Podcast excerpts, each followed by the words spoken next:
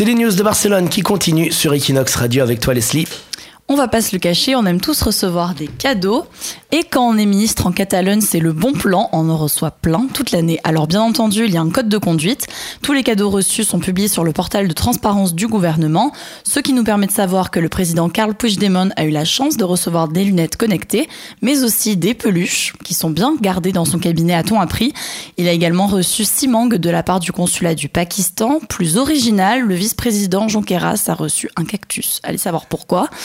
Le, la ministre de l'Agriculture est plutôt bien lotie car elle a quand même reçu 160 bouteilles de vin de cava de vermouth et même plein de fromage.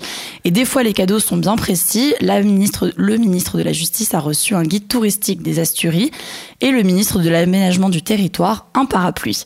Alors la liste est longue hein, puisqu'au total les ministres catalans ont reçu 1402 cadeaux depuis l'été dernier.